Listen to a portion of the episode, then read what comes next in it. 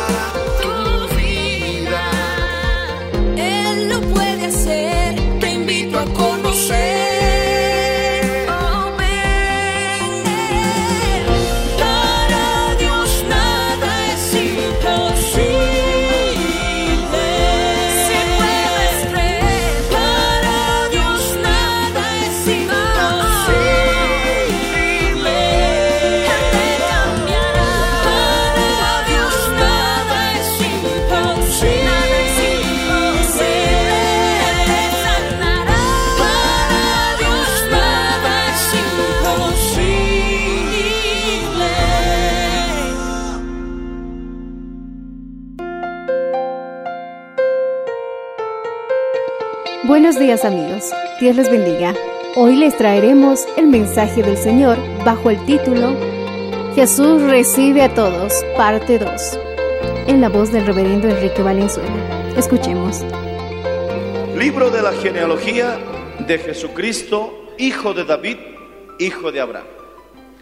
Gloria al Señor y saltamos al verso 3. Judá engendró de Tamar a Fares. Oremos. Señor, bendice tu santa y tu preciosa palabra y permítanos salir de este lugar con la bendición clara en nuestros corazones de todas las maravillas que tú eres capaz de hacer. Pon esas palabras de sabiduría para que tu hijo y tu hija que está aquí presente, tus hijos, comprendan la cabalidad, Señor, del mensaje que tienes para ellos y para mi vida también. En el nombre de Jesús, amén y amén. Dando gloria a Dios, tomen asiento. Quiero compartirte algo hermoso. El capítulo 1 de Mateo dice, libro de la genealogía de Jesucristo. El Nuevo Testamento comienza con el nombre de Jesucristo. Ahora vamos al capítulo 22 de Apocalipsis, el último capítulo de la Biblia, del Nuevo Testamento, y el último versículo. Gloria al Señor Jesús.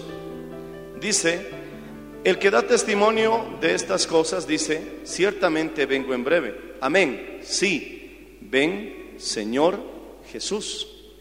Es hermoso, mi hermano, que el Nuevo Testamento empiece y termine con el nombre de nuestro Salvador. Por eso Él dice, yo soy el alfa y el omega, el principio y el final. Decimos amén. Y eso no es casualidad. Simplemente quiero demostrarte con esto la simetría, la exactitud que tiene la palabra de Dios. Esto no es un accidente. Dios lo calculó de esa manera para que tú puedas entender que la Biblia no es el resultado de alguien que se le ocurrió escribir una biografía, un relato, sino que mi hermano es una estructura fríamente calculada, mi hermano, y con una inteligencia divina que puedes confiar ciegamente en ella. Repite conmigo, la palabra de Dios se puede confiar ciegamente en ella. Cielo y tierra pasarán, pero mi palabra no pasará. Tú y yo moriremos, pero la palabra permanece para siempre. Solo como ejemplo, como el Nuevo Testamento empieza con Jesús y termina en Apocalipsis con Jesús. Es que mi hermano, Él es el alfa y el omega, el principio y el fin. Alabado sea el nombre de Cristo. ¿Cuántos se gozan por eso, hermanos? Amén. Alaba al Señor si puedes hacerlo. Puedes confiar en la Biblia. En el Salmo 18, verso 29, si gustas puedes verlo, dice, acrisolada es la palabra de Jehová y es un escudo para todos aquellos que en ella confían. Acrisolada quiere decir que esa palabra no se ha escrito con tinta y papel, sino que crisol viene de un término de fundición, que las palabras de Dios, si vamos a compararlos con algo, con algo son palabras fundidas. ¿Me entiendes? Es como el hierro fundido, algo parecido a esto, que no se borra fácilmente, no se borrará jamás. Acrisolada es la palabra de Dios. Y es un escudo si confías en ella. Quiero que confíes en la palabra del Señor. Quiero que confíes esta mañana que tu pasado no puede estorbar tu futuro. Que tus antecedentes o tu historial, por así decirlo, no puede en ninguna manera, mi hermano, detenerte a que obtengas grandes victorias, a que cruces grandes metas y a que logres grandes cosas. Que lo que pudo haber ocurrido ayer no puede en ninguna manera, mi hermano, quitarte la bendición de Dios. Ahora, siempre y cuando en ese punto de quiebre y de cambio haya, mi hermano, una decisión como ocurrió en este caso con Tamar. En la genealogía de Cristo encontramos cinco mujeres. Los judíos jamás ponían a mujeres en las genealogías porque en su tradición no era normal hacer eso. Pero vemos aquí que incluyeron a cinco mujeres y cuatro de estas mujeres eran pecadoras. Estamos hablando de Tamar, de Gloria a Dios, aleluya, la esposa de Urias, Betsabé, amén. Estamos hablando de Ruth y estamos hablando, gloria al Señor Jesús, de Raab, la ramera. Cuatro. Y la quinta, apartito, ¿verdad? María. Gloria al Señor.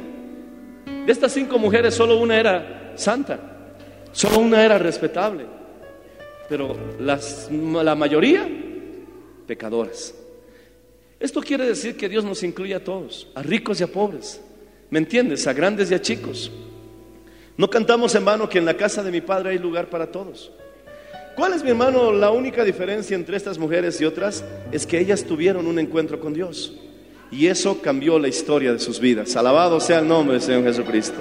¿Cuántos han tenido un encuentro con Dios? Digan amén. Fue tan terrible. Ahora, el número cuatro también tiene un significado. En la Biblia hay una hay una materia, por así decirlo, que se denomina estudio de los números o numerología, que debe tener, mi hermano, una interpretación con la misma Biblia.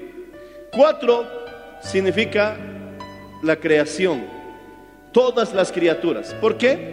Por los cuatro puntos cardinales, norte, sur, este, oeste. Eso encierra toda la creación. Por eso Dios puso a cuatro mujeres pecadoras para que nosotros entendamos que todos sean de donde sean, pertenezcan a quien pertenezcan, hayan vivido como hayan vivido, hayan tenido los antepasados que hayan tenido, tienen la opción, aleluya, de ser incluidos en la familia de Jesucristo. Eso nos debería dar mucha esperanza, decimos amén. Que sin importar, mi hermano, la, la, genealogía que nosotros mismos tenemos, o lo que hayamos vivido, podemos ser parte de la familia de Cristo. Mira al que está a tu lado y sonriendo dile, podemos ser parte de la familia de Cristo. Aunque te mire con cara de incredulidad. Muchos dicen, yo no puedo ir a la iglesia, pastor, porque soy un diablo. Te aseguro que no eres un diablo. El diablo de verdad, el verdadero, el original, ese sí es un diablo. Y que Jesús lo reprenda. Por muy pecador que te consideres y por muy indigno que creas que eres para estar en este lugar, quiero decirte que ese es un engaño. Sino que de parte de Jesús puedo decirte, bienvenido eres. Alabado sea el nombre del Señor. Y como Jesús se lo dijo a su peor enemigo, al que le estaba traicionando, aquel que lo vendió con 30 monedas de plata, aquel que mi hermano prácticamente, gloria al Señor, compartió el alimento en la misma mesa y se sintió traicionado. Y cuando Jesús vio a Judas venir, le dijo, ¿a qué, vení, ¿a qué viniste? Amigo. Alabado sea el nombre, Señor Jesús. Así que si tú te consideras el peor de los enemigos de Dios, Él te dice, todo aquel que en mí creyere será salvo y que hay perdón de pecados. Alabado sea el nombre Señor. ¿A qué viniste? Amigo, alabado sea el nombre, Señor.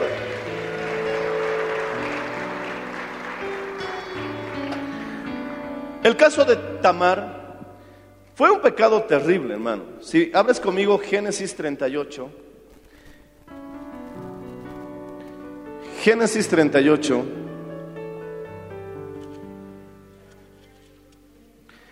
El verso 24 dice,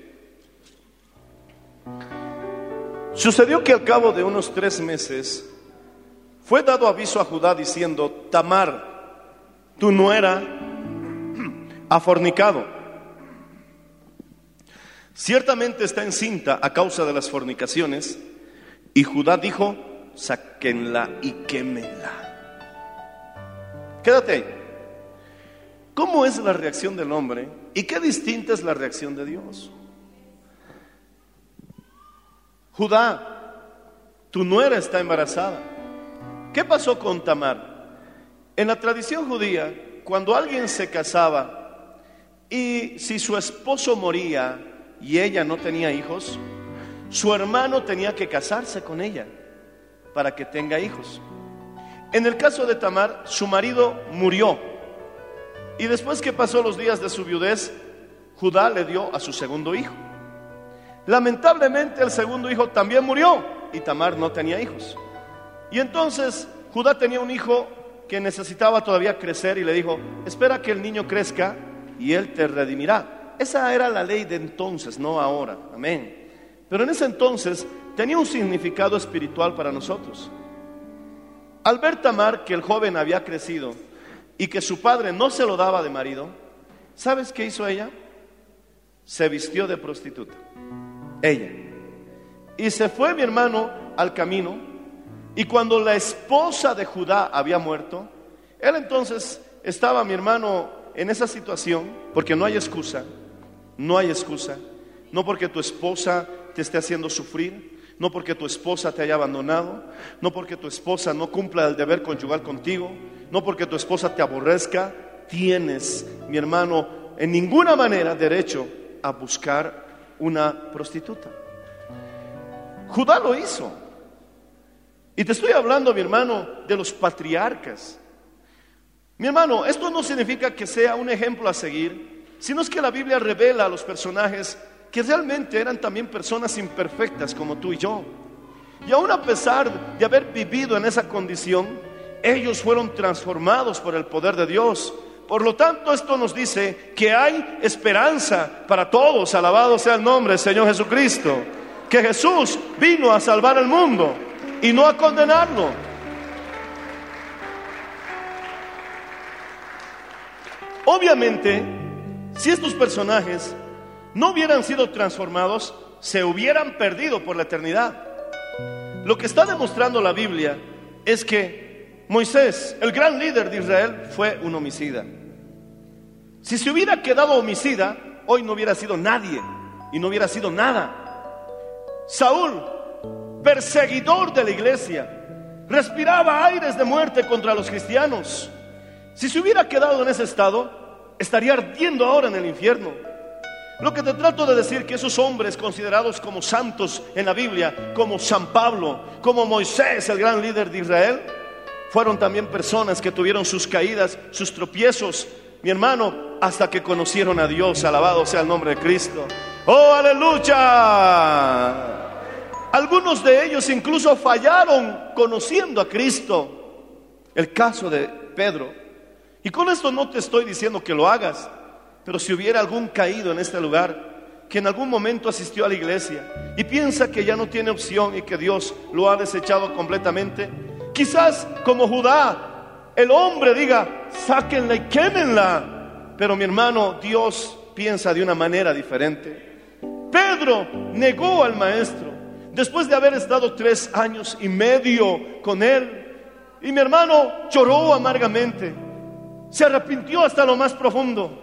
Y cuando Jesús resucitó, les dijo a las mujeres, id y decida a los discípulos y a Pedro.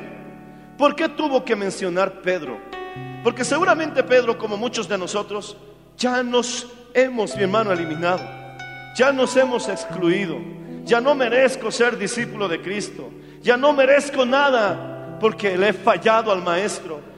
Si el ángel solamente hubiera dicho a los discípulos, Pedro no hubiera ido porque él no se hubiera considerado digno de ir porque le falló al maestro. Pero el ángel dijo, id, decida a sus discípulos y a Pedro que él va delante de ellos a Galilea. Cuando Pedro escuchó nombrar su nombre, él dijo, el maestro me llama. Él quiere encontrarse conmigo, a pesar de que le he negado, a pesar de que he maldecido cuando me han dicho que yo lo conocía, a pesar de que él me advirtió que lo negaría tres veces antes de que cante el gallo. Él me está llamando. Él quiere encontrarse conmigo. Nació esperanza en el corazón de Pedro. Alabado sea el nombre del Señor Jesucristo. Él vive.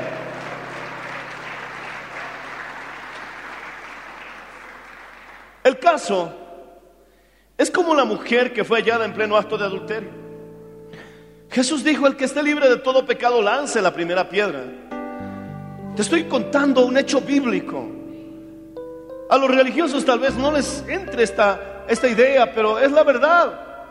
Jesús podía condenarla porque era el único libre de pecado, porque su nacimiento fue sobrenatural.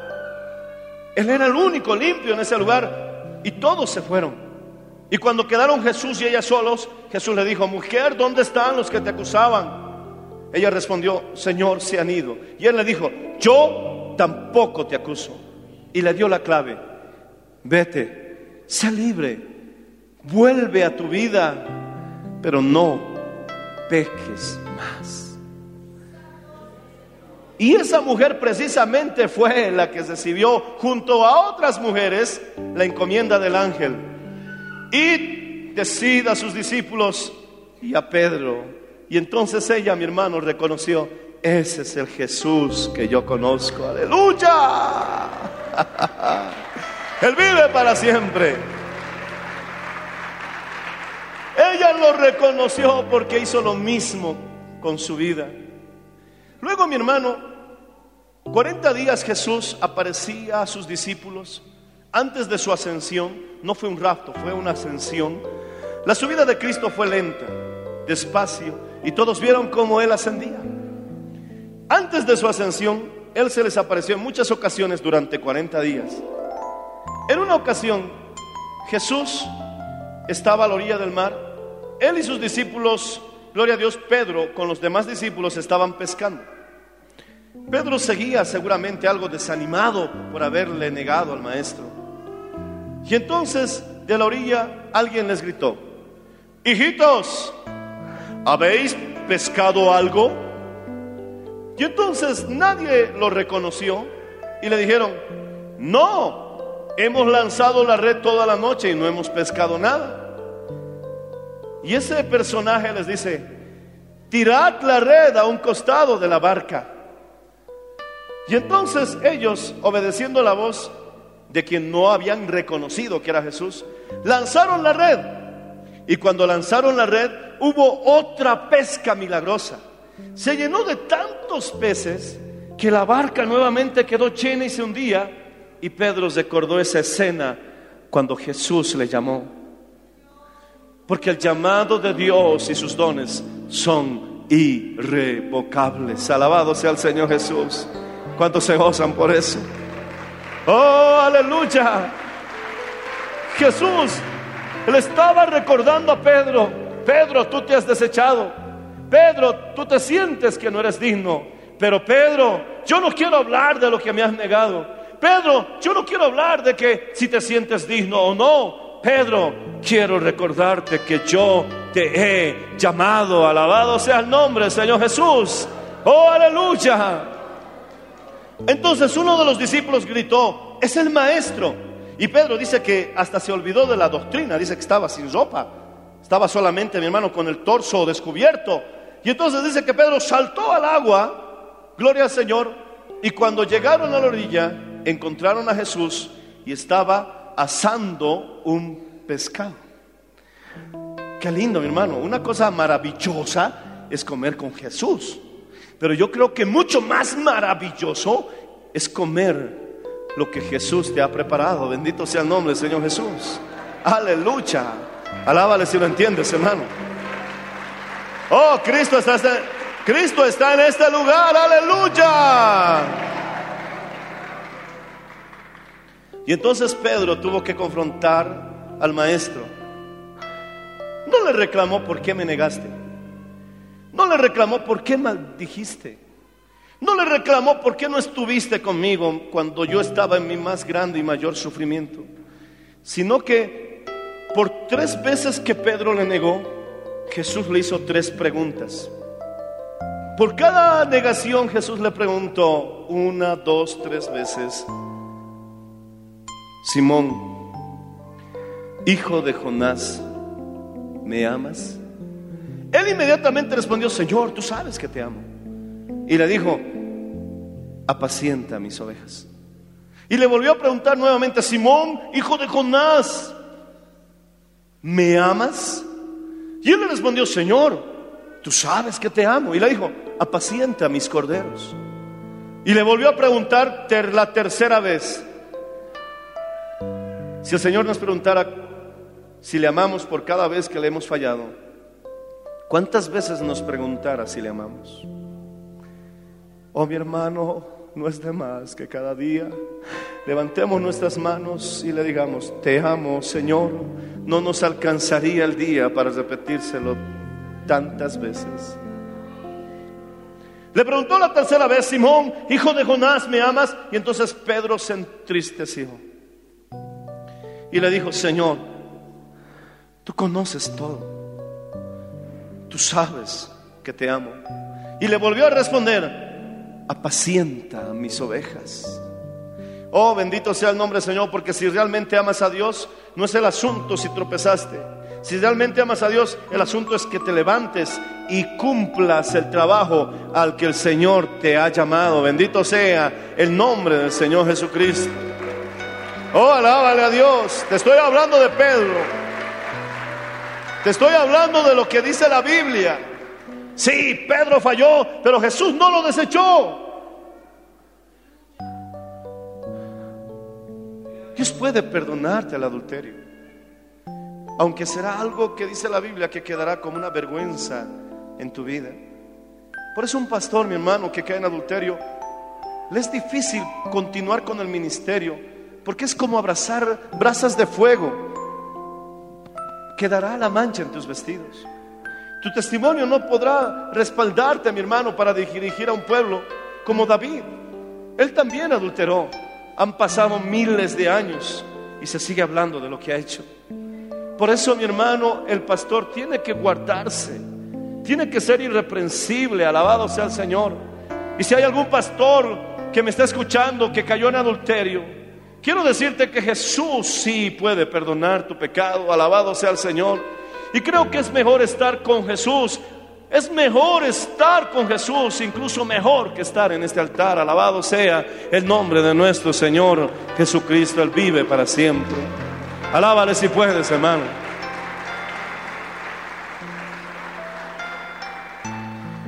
Tamar quedó embarazada. ¿Por qué? Porque Judá estaba yendo por el camino y vio una mujer ataviada, adornada como ramera. Y se acercó Judá y le dijo, permíteme llegarme a ti. Le estaba proponiendo tener sexo. No puedo ser muy gráfico, pero le dijo, permíteme llegarme a ti. Y ella le y ella le dijo como que siguiéndole el juego, ¿qué me darás a cambio? Y él le dijo, te daré un cabrito. ¿Qué prenda me dejarás hasta que me pagues el cabrito? Y, ella le dijo, y él le dijo, te daré. Y, ella le pidió, dame tu anillo, tu bordón y tu báculo. Y ella, él le dejó, mi hermano, las prendas, que eran, mi hermano, prendas personales con las que uno podía identificar. Es como si le dijera, déjame tu carnet. Y él le dejó, mi hermano, la identidad, el anillo. Poder en la sangre de Cristo, hermano. Y ocurrió algo horrible. Solamente quiero dejar esta parte con esta mención de que ocurrió algo realmente horrible. Alabado sea el nombre del Señor Jesús. El suegro cayó en un pecado de inmoralidad con la nuera. Era viuda, es cierto. Sus hijos habían muerto, es cierto, pero la ley prohibía que un suegro, por más que quede viuda, la nuera la tome como mujer. Mi hermano, ocurrió algo terrible, fatal. Algo que nosotros tal vez dijéramos, esto no tiene perdón, esto es un escándalo, y es cierto, era un escándalo. Judá nunca supo que era Tamar, porque estaba ya con velo. Y esa era la costumbre de aquellas mujeres que se prostituían, no daban su identidad, hasta hoy sigue siendo así. Entonces, ella quedó embarazada. Y cuando la gente de alrededor de Tamar vio que estaba embarazada, le dieron la noticia a Judá. Antes, Judá llevó el cabrito para pagarle a la ramera, mandó a un amigo, págale. Y cuando fue el cabrito y preguntó, ¿dónde está la ramera que se sienta en, esta, en este camino? Todos le respondieron, no existe tal ramera. Y cuando volvió con el cabrito le dijo, no encontré a la ramera. Y él dijo, bueno, que se quede con lo que le di. Y después cuando le llegó la noticia, Tamar está embarazada, ha fornicado. Entonces Judá, qué fácil es olvidar nuestros pecados. Qué fácil es olvidar lo que hemos hecho. Qué fácil es olvidar, mi hermano, lo que nosotros también hemos realizado. Porque cuando señalamos con un dedo nos olvidamos que hay tres que nos señalan a nosotros. Qué fácil es olvidar, mi hermano, lo que también nosotros hemos sido. Y juzgar, mi hermano, sin misericordia. Aquellos que han cometido faltas que quizás hasta son men- menores en comparación a las que nosotros hemos hecho. Pero Judá dijo, sáquenla, quémenla. ¿Cómo es posible que haya hecho eso? Y entonces Tamar, cuando la estaban sacando para matarla y quemarla, ella dijo, no me maten, tengo pruebas y puedo demostrar quién es el padre de este hijo. Y sacó el bastón, el bordón y el anillo. Y todos vieron y se quedaron en silencio. Reconocieron a quién pertenecía eso. No la mataron. Y le dijeron, Judá, sabemos quién es el padre. Y cuando Judá fue a ver las muestras, él se quedó avergonzado. Entonces le dijo, déjenla. Ciertamente tú eres más justo que yo. Mi hermano, qué situación más terrible. Esa era la vida que llevaron muchos de los hombres y mujeres que incluso en el capítulo 11 de Hebreos se los ha considerado héroes de la fe. Pero hay un texto que añade, si tú continúas conmigo en el verso 30, alabado sea el Señor Jesús. Alabado sea el Señor. Aleluya. Verso 26, capítulo 38, verso 26. Entonces Judá los reconoció y dijo, más justa es ella que yo, por cuanto no le he dado a Sela, mi hijo. Y mira, nunca más la conoció. No es que de ahí para adelante, ah, bueno, vivieron una vida sexual. No, dice que nunca, jamás, jamás, jamás la volvió a conocer. En cierta forma, él fue engañado. Su pecado era grave, pero tal vez no hubiera sido tan grave si no hubiera sido su nuera. Pero como ella se escondió, también en cierta manera fue engañado. Y cuando, eh, cuando él descubrió su vileza, dice que nunca más lo volvió a hacer. Es que mi hermano, una cosa es pecar y otra cosa es practicar el pecado. Algunas personas, mi hermano, al escuchar esta clase de mensajes, podrán cometer la locura de sentirse en libertad de seguir haciendo lo que hacen por el simplemente hecho de que Dios muestra una misericordia incomprensible, difícil de explicar, pero está allí reluciendo en las páginas de la Biblia, que Dios tomó, mi hermano, a Judá en la línea de la familia de Jesús y nombró a Tamar como una de las abuelas, aleluya, que Jesús tuvo en su línea genealógica. Con esto nos está diciendo el Señor Jesús, todos podemos ser parte de su familia, no importa lo que hayas hecho, no importa lo que te haya sucedido, no lo vuelvas a hacer más. Eres bienvenido, amigo. Alaba al Señor si puedes hacerlo.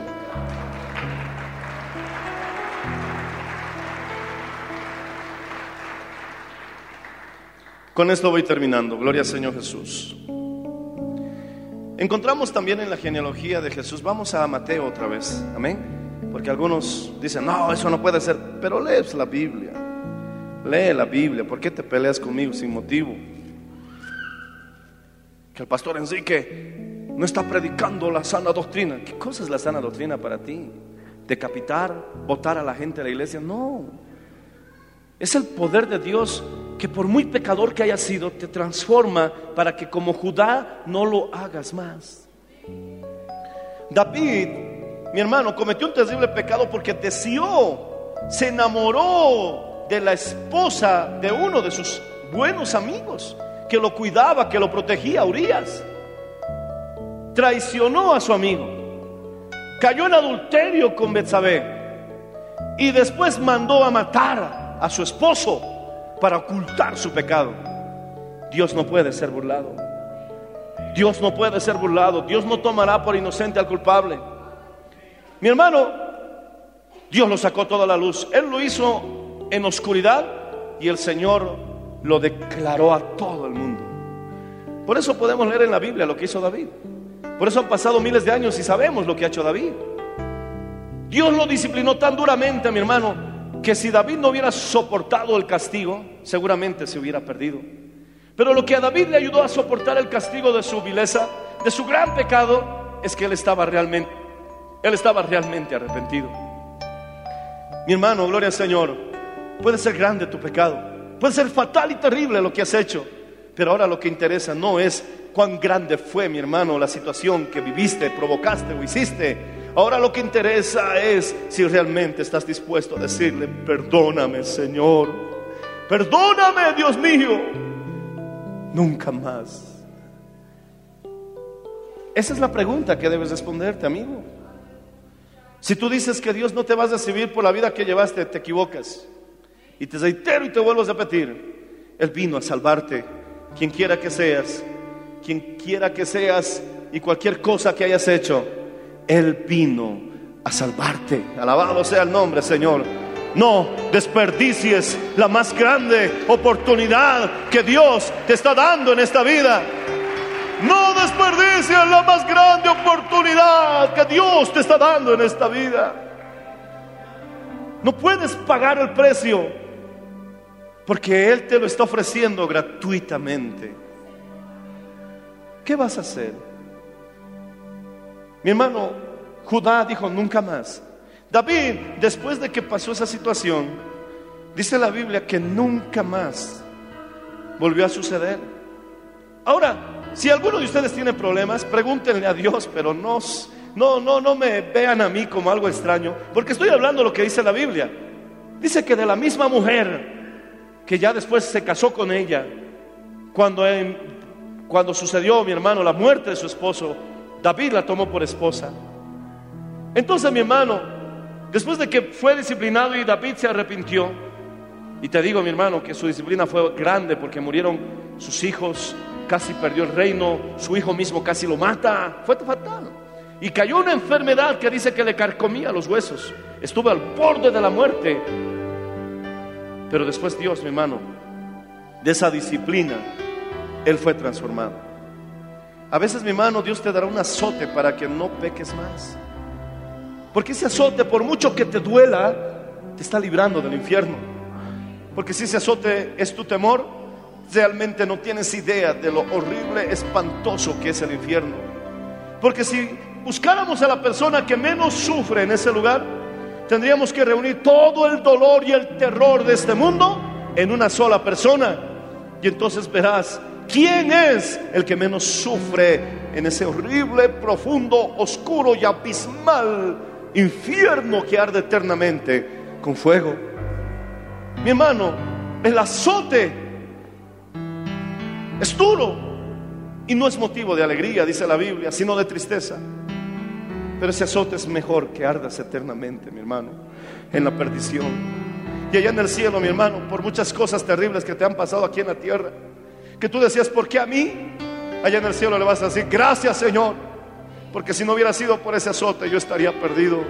Porque cantamos no en vano esa canción que dice, si no hubiera sido por el Señor, si no hubiera sido por el Señor, ya mi alma se hubiera perdido. Si no hubiera sido por el Señor, bendito sea el nombre Señor Jesús. Aleluya.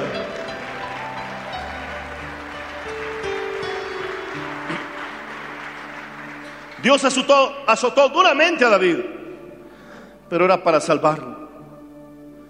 ¿Y cómo es Dios?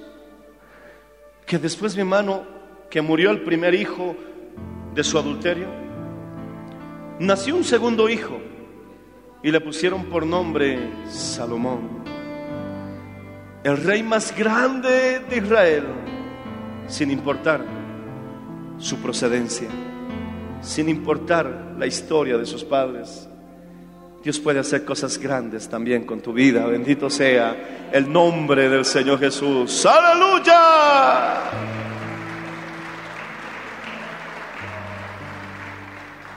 Con esto termino. Raab era una prostituta. Yo casualmente hace muchos años agarré un periódico y empecé a leer algunos artículos. Y ahí sacaron un artículo de la vida de las señoras que se prostituyen. Entonces una de estas mujeres declaraba y contaba que por día podía tener de 14 clientes a más. Entonces yo dije, pobres señoras, porque muchas de estas mujeres no les gusta esa clase de vida. Quieren huir, quieren salir, pero no pueden porque están prisioneras. Por eso Cristo vino a dar libertad a los cautivos. Cristo vino a romper tus cadenas. Cristo vino a abrir tus prisiones. Y el Señor puede darte también un medio de sustento en la que te sientas digna, honrada y respetada. Alabado sea el Señor Jesucristo. Jesús vino a destruir las obras del diablo. Alabado sea el nombre de Jesús. Aleluya. Si lo crees, alábale, hermano. Si lo crees, alábale. Y muchos de ustedes dirán, si una mujer que se prostituía tiene derecho a ser feliz. Yo hablaba con una joven y esta joven le decía a mi esposa, siento que no merezco nada por la vida que he llevado. Y hay muchas personas que sufren de esa manera. Creen que no tienen derecho a ser felices por lo que les sucedió, por lo que hicieron o tal vez por lo que les hicieron. Y vienen en la mente la idea de que nadie me va a amar, nadie me va a querer. No merezco nada bueno de la vida. Pero Raab es la antítesis de esa situación. Jesús declara totalmente lo contrario. Jesús te dice en esta mañana, no importa cómo hayas vivido, no importa lo terrible que hayas hecho, si te acercas a mí, dice Jesús, yo puedo cambiar tu historia. Aleluya. Jesús te dice, yo puedo cambiar tu historia. Aleluya. Él vive para siempre. Lo hizo con Raab, lo hizo con Tamar, lo hizo mi hermano con la esposa de Urias, lo hizo, alabado sea el nombre del Señor, con Ruth. Ruth estaba deshecha, mi hermano, de la congregación de Israel, porque era moabita y ella no podía entrar a la congregación de Jehová hasta la décima generación. Pero es interesante, mi hermano, que aunque los moabitas estaban desechados de la congregación de Jehová hasta la décima generación, ¿por qué? Porque descendían de una relación incestuosa. las hijas de Lot tuvieron, mi hermano, emborracharon a su padre. Tuvieron intimidad sexual con su padre. Su padre nunca se dio cuenta porque estaba borracho. Y los hijos que nacieron de esa relación incestuosa son, mi hermano, los moabitas, los amonitas. Por eso Dios decía, no entrará moabita ni amonita a la congregación de Jehová hasta la décima generación. Ni su abuelo, ni su tatarabuelo, ni su bisabuelo. No podían, mi hermano, estaban desechados. Ruth, como moabita, estaba desechada de la casa de Dios. Pero Dios la redimió.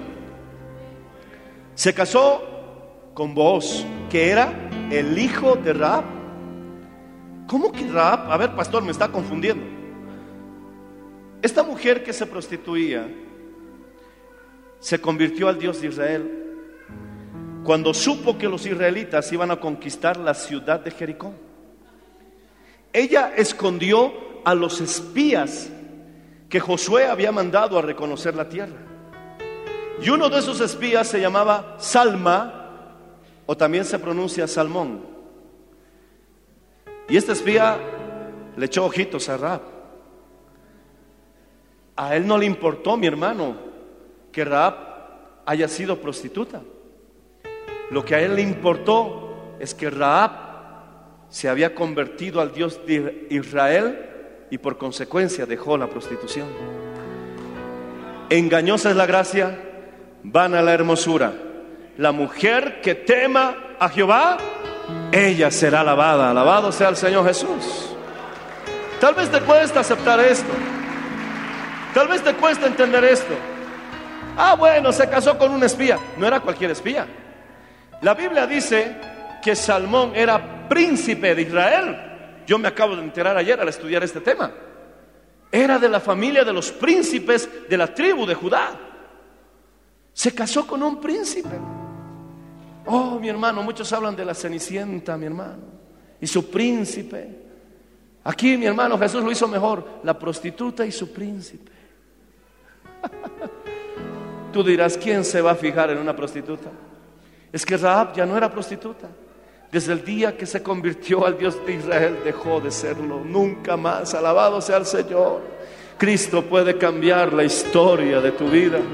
Cristo puede cambiar, mi hermano, el final de tu camino. Cuando el diablo te está llevando a una destrucción, cuando el diablo quiere acabar con tu vida, encuéntrate con Dios y verás cómo tu camino toma otro rumbo. Salma o Salmón y Zab tuvieron un hijo que se llamaba Boz. Y Boz vio a Ruth, que era una moabita, viuda. Gloria al Señor Jesús. Que vino con su madre Noemí, su suegra en realidad. Qué linda yerna, ¿verdad? Hay yernas que son lindas, suegritas, no se nieguen tanto. Su hijo murió, pero la yerna no la, no, no la abandonó. Así que trata bien a tu nuerita, suegrita. Por ahí te quedas sin hijos. La hija, como a Noemí, fue de gran bendición. Y entonces Ruth, como era moabita, porque venía de una descendencia donde el padre tuvo hijos con sus dos hijas, Lot, un pecado fatal, terrible, que ya te conté el contexto de la historia, está en Génesis, no podía entrar a la congregación de Jehová, pero mira, su pasado no le impidió recibir su bendición de Dios. Repite conmigo, mi pasado no puede impedir recibir la bendición de Dios. Como Pedro, como Pedro, Pedro conoció a Jesús, falló, pero Dios lo restauró. Entonces, mi hermano, Ruth se casó con vos. La historia es hermosa, léelo, está en la Biblia. Y tuvo un hijo que le pusieron por nombre Obed. Obed tuvo otro hijo y le puso por nombre Isaí. Segunda generación, ¿verdad? Y Isaí tuvo otro hijo que le puso por nombre David. Tercera generación. No solamente podía entrar al templo, sino que Dios lo hizo rey de Israel sin importar sus antecedentes. Alabado sea el nombre del Señor Jesucristo. Dios es así. Jesús Hijo de David, ten misericordia de mí. Y Jesús te respondiera, sí tengo misericordia de ti. Y, él te y tú le preguntarás, ¿cómo puedo saber que tienes misericordia de mí? Jesús te dijera, mira mi genealogía, es suficiente prueba para demostrarte que todos pueden ser parte de mi familia. Alabado sea el nombre del Señor Jesús. Alábale si puedes.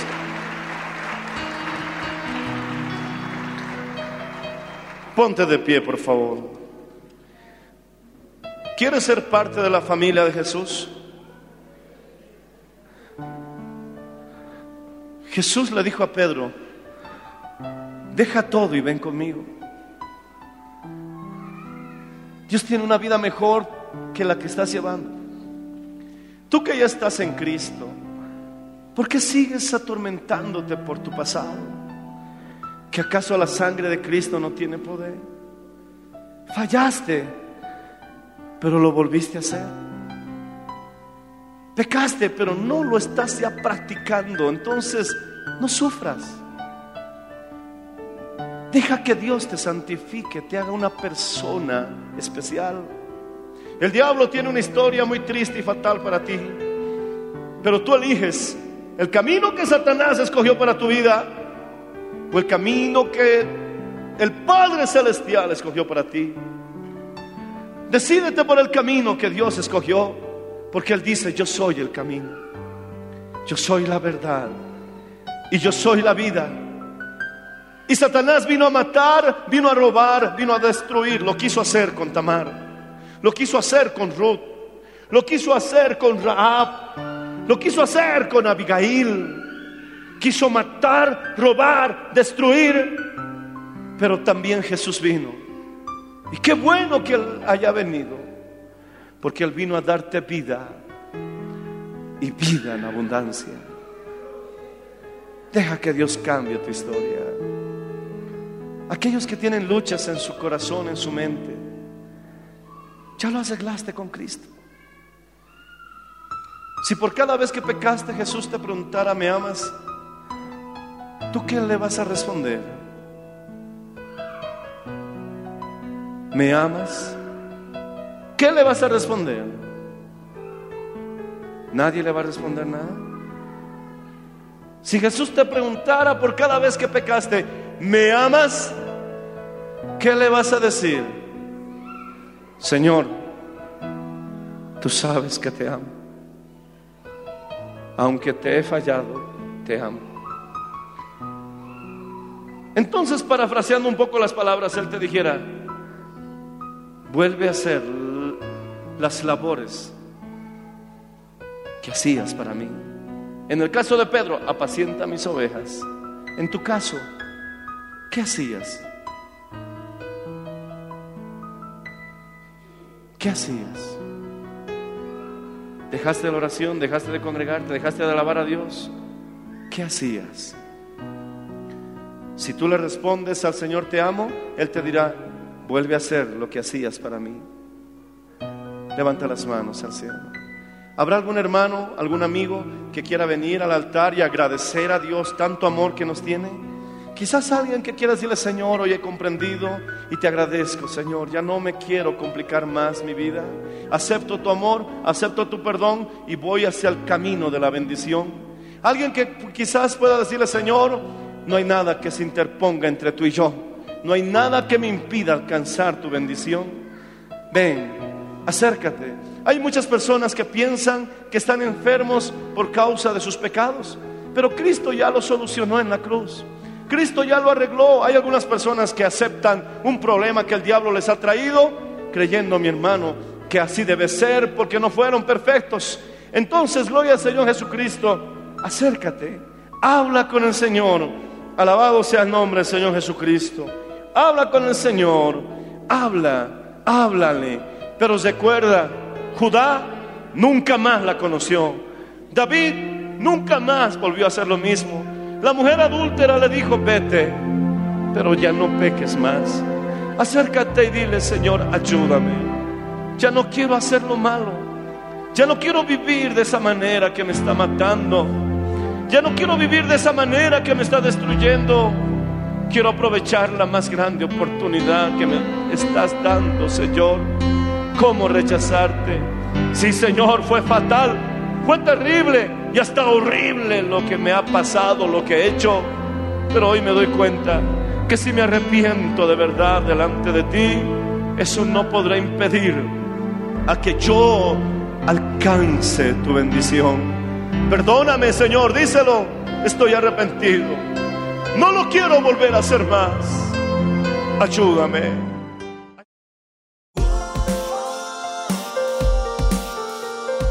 Gracias por su sintonía. Si desea una copia, comuníquese con los números de esta emisora o escríbenos a contacto mmmbolivia.gmail.com. Nos volveremos a encontrar en nuestra próxima edición de Para Dios nada es imposible. Dios les bendiga.